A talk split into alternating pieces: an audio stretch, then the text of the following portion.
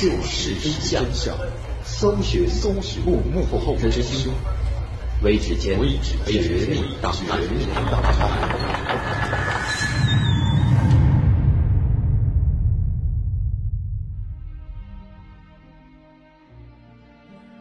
欢迎收听《微指尖绝密档案》，我是大碗。一八七二年，英国的双桅帆船“简·拉格齐亚号”正在直布罗陀海峡附近航行。航行途中的一个偶然机会，船长莫尔霍斯在不远处发现了一艘船。这艘船的船帆看上去已经破破烂烂，船身也在无规则的飘动。莫尔霍斯船长于是就率人登船检查，结果发现这艘船上竟然一个人都没有。他们在这艘船上找到了一张破旧的航海图，上面标注了这艘船。也就是玛利亚谢列斯塔号的航线，目的地是亚述尔群岛。但是奇怪的是，此时此刻，这个玛利亚谢列斯塔号正在向亚述尔群岛相反的方向飘荡。而且，让人奇怪的是，这艘船上虽然没有人，但是货物都完好无损。雨衣和船员的私人物品也都留在原位，厨房里还摆着刚刚做好的饭菜，杯子里的茶据说还有余温。船员们在离开的时候显然也没有下锚，甚至没有按常规固定好船舵，就好像所有的人都刚刚出去，一会儿就能回来一样。于是莫尔霍斯船长下令船员们把这个玛利亚。谢列斯塔号拖在简拉格齐亚号之后，带到了直布罗陀港。很快，人们发现这艘幽灵船的消息，就不胫而走。经过调查，玛利亚谢列斯塔号在起航时，船上一共有十个人，包括七名船员、船长本杰明布里格斯，还有他的妻子和女儿。但是这十个人。到底去哪儿了呢？为什么船上会一个人都没有呢？这事情的怪异让直布罗陀港口当局对莫尔霍斯船长产生了怀疑。首席检察官弗拉德甚至认为这是两船的船员为了瓜分玛利亚谢列斯塔号船主的钱财而勾结起来一起编造的谎言。当时的新闻媒体每天都在刊登关于这艘幽灵船的内容，所写的细节也是越来越夸张。英国的《康希尔》杂志甚至还刊登了一篇名为《哈巴库克·杰弗森的声明》的文章。这篇文章既像是一份供认状，又有点像是恐怖小说，充满了悬疑的色彩。作者声称他是玛利亚谢列斯塔号上的一名乘客。这艘船一开始就充满了邪恶，直到后来，一名乘客大开杀戒，最后他侥幸逃了出来。文章一经刊出，就立即引起了轰动，英国和美国政府开始共同展开调查。结果却发现，这只不过是一位名叫阿瑟·柯南道尔的年轻作家凭空编造的故事。这位阿瑟·柯南道尔先生。就是后来风靡世界的侦探小说《福尔摩斯探案全集》的作者。随着玛利亚谢列斯塔号幽灵船的消息在世界范围内越传越广，也有越来越多的人开始好奇玛利亚谢列斯塔号被发现的具体经过。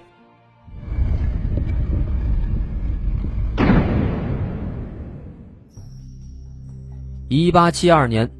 十一月下旬，英国的双桅帆船“简·拉格齐亚号”正在直布罗陀海峡附近航行，他们正在完成从纽约到意大利的煤油运输任务。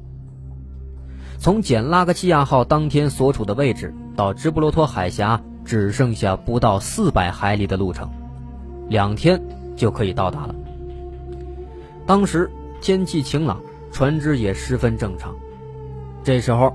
大卫·摩尔霍斯船长在前面不远的海面上，突然发现了一艘帆船。几分钟之后，人们看到了这艘船的侧影，这是一艘双桅帆船。摩尔霍斯船长用单筒望远镜观察了一下，发现这艘船走得十分奇怪，怎么忽左忽右的呢？有时候船头甚至还开到浪尖里去。前面的小三角帆怎么会倒在左舷呢？而后面的条形帆又偏在了船的右舷，主桅上却完全是空的，整个船走的是扭来扭去。要是按照这么个走法，这船开三个月，也开不到美洲啊。随着船越来越接近，按照常规，简拉格齐亚号在桅杆上升起了两面写着 “E.S.” 的旗，这是祈语，意思是问对面的船如何称呼。但对方的船上却没有任何表示。莫尔霍斯船长又拿起望远镜看了看。这才发现，对面这艘船好像根本就没人操纵，所以这个轮舵才会忽左忽右的乱摆。等到两船开到相距大概一百米的时候，莫尔霍斯船长终于看清了，对面这艘船正是他的美国朋友本杰明·布里格斯所开的“玛利亚·谢列斯塔号”。这样的奇遇让莫尔霍斯十分高兴。但是两船相遇的时候，莫尔霍斯才发现，这个玛利亚谢列斯塔号上似乎有点乱。莫尔霍斯越想越不放心，于是决定调转船头去玛利亚谢列斯塔号上一探究竟。很快，简拉格齐亚号靠近了玛利亚谢列斯塔号，可这个玛利亚号上。仍然不见有人上来，于是摩尔霍斯船长举起喇叭向对方喊话，但是也仍然是没有人回答。见到这种诡异的情况，人们的心情开始变得沉重不安，尤其是摩尔霍斯船长，因为他跟玛利亚号的船长美国人本杰明·布里格斯是老朋友了，俩人打小就认识，也几乎是同时当上了船长。后来又在同一年结婚，可以说是友谊非比寻常，所以莫尔霍斯船长遇到玛利亚号，当时是十分高兴。可是这次，玛利亚号上到底发生了什么呢？摩尔霍斯命令大副等三个人登上玛利亚号，查看情况。三人上船之后，发现玛利亚号上并没有人出来询问，同时。一个奇怪的现象也引起了他们的注意。玛利亚号的前货舱是打开的，舱口盖板朝天放在甲板上。由于前舱敞开着，舱底也已经积了不少水，大概有一米深，乱七八糟的绳缆就散在甲板上，有的还甩到了舷外。总之，船上是一片狼藉，一片寂静。接着，人们看到后货舱也敞开着，但是盖板并没有朝天，而是正常的放在旁边，里面同样也进了不少水。同时，人们发现船尾的塔楼全都关着，而且门窗不是用帆布遮着，就是被东西钉死了。相反，船长室里却十分明亮，舷窗莫名其妙的开着。所有东西都是潮乎乎的，不过家具仍然都好好的，吊床也绑得挺牢，衣服还挂在舱壁上，桌子上还有一些卷着的海图。大副又打开了隔壁玛利亚号大副的贮舱。大副的贮舱舷窗是关着的，所以内部相对干燥一点，一切摆放的也是井然有序。但是奇怪的一点是。木工的工具箱正打开着，摆在大副房间的地毯上。可是这木工工具箱，一般是放在前面的水手舱的呀。很奇怪。人们发现航海日志上最后一页的日期是一八七二年十一月二十四号，距当时已经有十一天的时间了。航海日志上记载着，这一天正午定位的位置是北纬三十六度五十七分，西经二十七度二十分。大副把这个经纬度记在了自己随身携带的小本子上，又进入了后边的一个休息舱。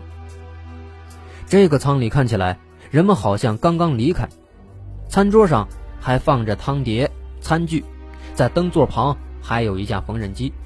上面放着一件还没有完成的小孩衣服，地板上还放着玩具。看来布里格斯船长是带着妻子和孩子一起出来航行的。在写字台上，人们发现了一块记事石板，这块石板上写着：“一八七二年十一月二十五号早晨八点，船的位置在圣玛利亚岛东南偏南八海里。”在书桌上的抽屉里，大副发现了一沓信，以及信纸信笺。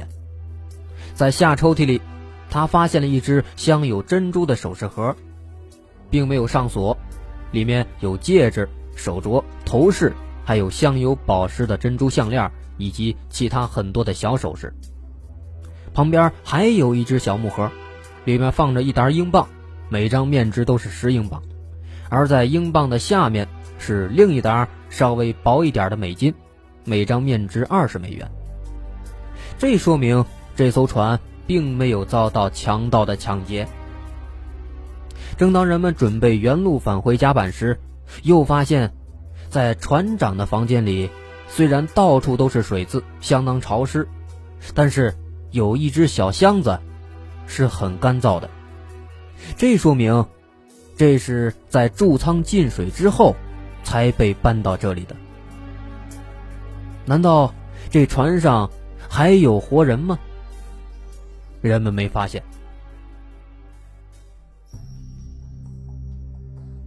此外，人们在船上还发现了一千七百桶酒精，这是作为白兰地的原料用的。最后一桶已经被打开，少了三分之一。再是在船员的桶舱。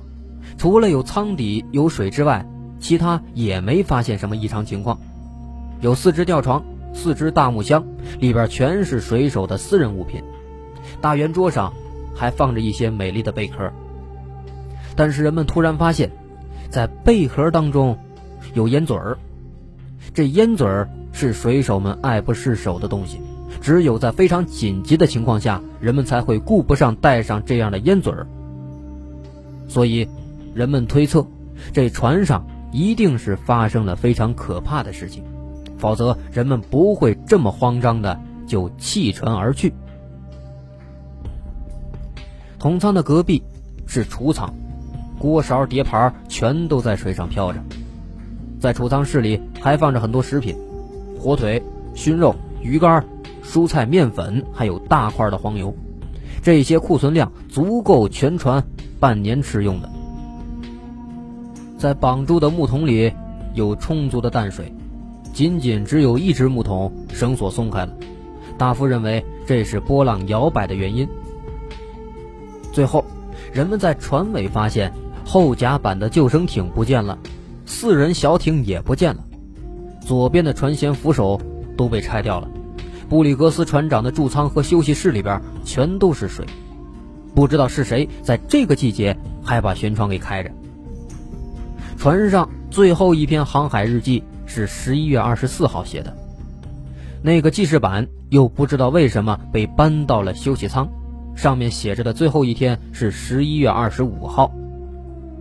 从航海日记和那块计时石板上记载的说明，我们可以知道，在二十四号这艘船还在北纬三十六度五十七分，西经二十七度二十分，而在第二天二十五号。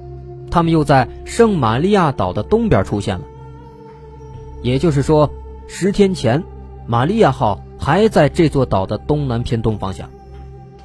同时，也就说明，这个玛利亚号在无人操纵的情况下向东航行了将近四百海里，才到达了人们发现它的这个位置。面对如此诡异的玛利亚号。人们只能假设，因为某种原因，布里格斯船长他们坐救生艇弃船而去，而且走得非常急。船上的六分仪没了，航海钟也不见了，除了航海日之外，所有的其他证件也全都不见了。船上的罗盘摔在了地上，底座也移动了地方，而且是坏的。但是玛利亚号的布里格斯船长怎么可能逃到小艇上而不带罗盘呢？难道是海盗干的吗？但是船上明明是载满着酒精原料，这可是海盗最喜欢的东西，而且船长珍贵的物品也都还在原处放着，像钱啊、首饰啊，这些都没被拿走。于是，为了查清。玛利亚号上到底发生了什么？摩尔霍斯船长决定把玛利亚谢列斯塔号开回直布罗陀港。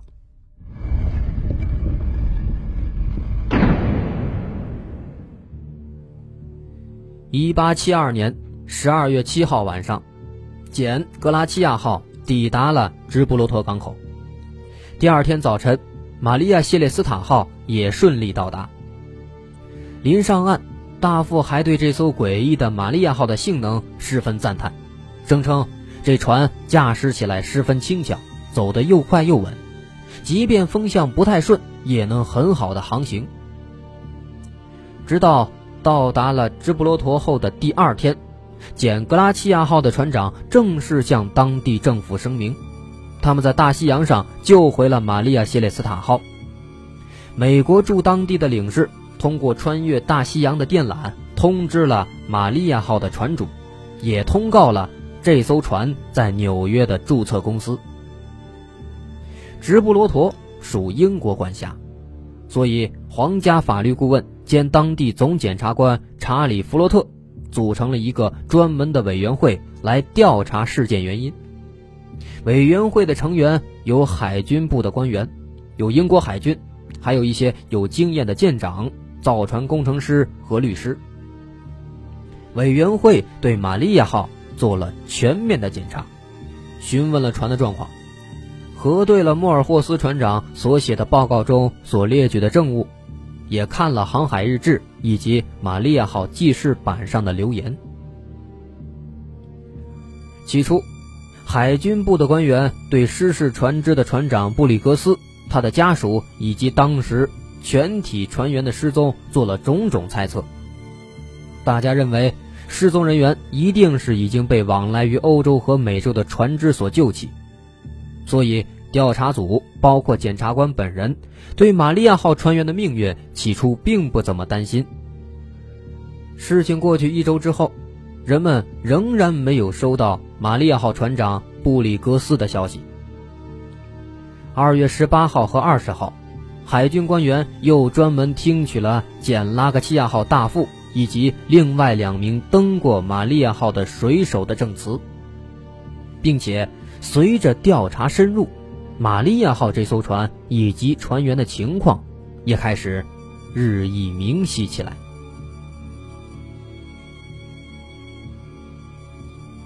玛利亚谢列斯塔号，一八六二年在苏格兰斯凯岛下水。由著名的造船专家乔治·戴维斯设计，船只载重二百八十二吨，长三十米，宽七点六米，吃水三点五米。最初的英国船主命名它叫做亚马逊号。这艘船航行了不到一年时间，就以它良好的性能而享誉欧美。它漂亮的边饰也曾经引起了许多欧美的造船厂和船长们的羡慕。但是。有一次，因为当时船长的失误，亚马逊号搁浅了，不得不进场大修。后来，这艘船就卖给了美国人。美国新主人不喜欢原先的船名，也许这个人笃信天主教，所以命名为圣女玛利亚号。新主人同样看来也不喜欢原来船头的那个象征亚马逊土著的装饰，所以。改成了圣母雕像。此后，玛利亚号就顺利的完成了多次横越大西洋的运输。因为它良好的性能，成为了当时北美东岸的著名船舶。此后，这艘船又几经转手，换了许多任船长，最后更名为玛利亚谢列斯塔号。又经过一次大修之后，这艘船很快又成为了十分优秀的船只。美国航运局甚至毫不犹豫地授予了新船主一张最高等级船舶的证书。在英国的海军部，关于玛利亚谢列斯塔号有详细的材料，有关船长的部分是这样写的：船长本杰明·布里格斯，三十八岁，美国人，生于马萨诸塞州，已有近二十年的航海资历。是一位有经验的船长，为人有礼诚恳、友善，在直布罗陀颇受尊敬。在调查过程当中，总检察官从摩尔霍斯船长处了解到，布里格斯是在玛利亚离开纽约前十天才接任这次船长职务的。在他接任之前，这艘玛利亚号是由布里格斯的现任大副阿贝尔·理查逊指挥的。这个人是缅因州人，喜欢冒险，曾经在波士顿至澳大利亚的航线上创造过快航记录，是快航能手。在航运界，有人传闻他知道风的一切秘密，就说明这个人开船开得快。但是玛利亚号的船主并不喜欢理查逊这种过分逞强的性格，所以改聘布里格斯当了玛利亚号的船长。但是理查逊实在是太喜欢玛利亚号了，所以就在玛利亚号上当上了副手。除此之外，调查委员会还了解到，在出事的玛利亚号上，除了船长理查逊大副之外，还有二副安德烈·齐林格、厨师艾特瓦尔德·海特、船长的妻子莎拉·伊丽莎白以及他们两岁的小女儿索菲。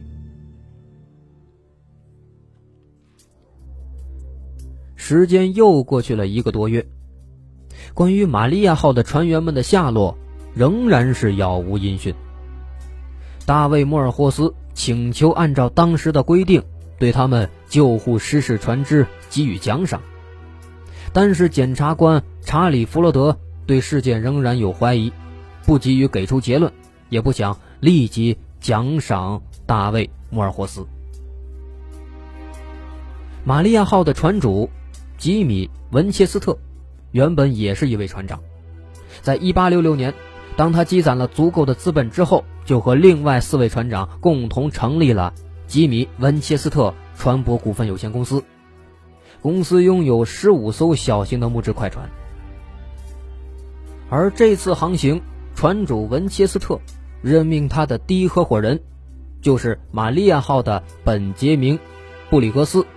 作为他最得意的玛利亚号的船长，而文切斯特的小女儿弗朗西斯卡就在这次航行的不久前嫁给了玛利亚号的大副理查逊。这三个人是这样的一个关系。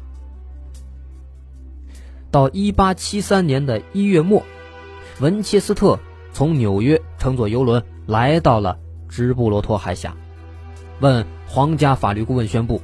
他准备通过当地的银行，按照规定比例向摩尔霍斯船长支付奖金，来报答他把玛利亚号带回了港口。但是这个建议却遭到了总检察官的拒绝，他既不同意支付奖金，也不同意把这艘玛利亚号归还给温切斯特船主，理由是这件事情还没调查清楚。这一下，这个文切斯特可着急了。因为他已经把新的船长和船员都已经带到了直布罗陀海峡，准备让这些人直接接手玛利亚号。尽管他希望能尽快了结这件事儿，以便按照合同把那些船上的酒精原料运到热那亚的白兰地酒厂，但是对英国人这种慢条斯理解决事情的作风感到十分恼火，所以在第二天，文切斯特。就气愤地乘上游轮，返回了纽约。海军调查委员会虽然持怀疑的态度，但是又没有任何证据能够说明简格拉齐亚号的船员跟玛利亚号船员的失踪事件有任何关系。现在也没有任何理由可以再扣住简格拉齐亚号，不让他离港了。摩尔霍斯船长也认识到，要想拿到奖金也不是那么容易，不如就先去意大利再说。所以，随着简格拉齐亚号离开，人们对玛利亚号事件的调查也就暂时搁浅到一边了。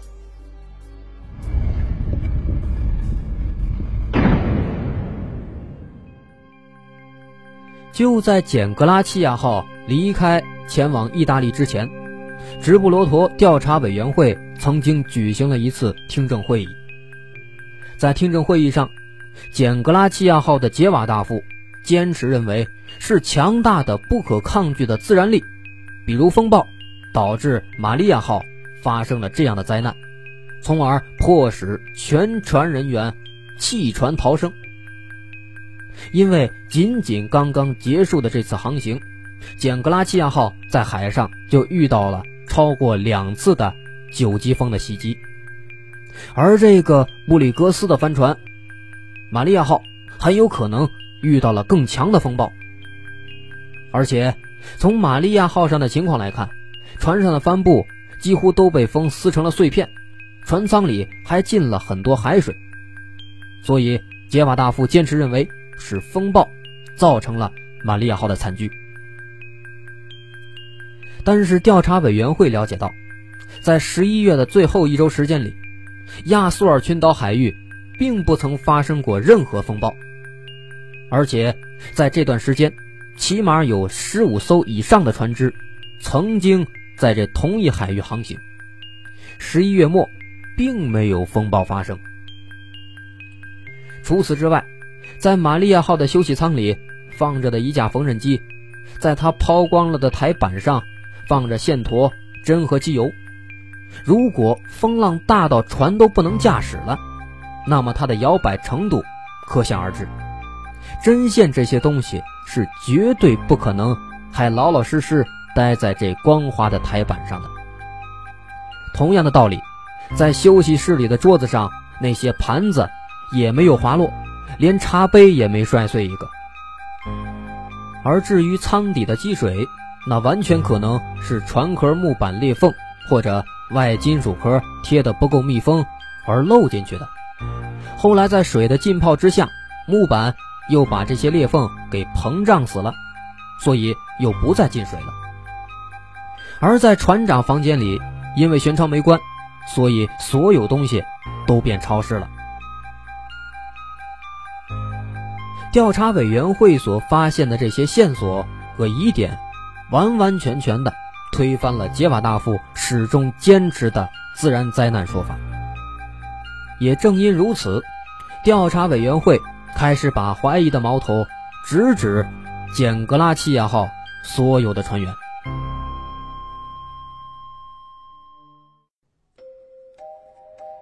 导致玛利亚号如此惨状的原因到底是什么呢？如果不是人为因素，也不是某些自然原因，莫非真的就是那些所谓的超自然因素所造成的吗？本期的微指间绝密档案就先到这儿，我们下期共同探索。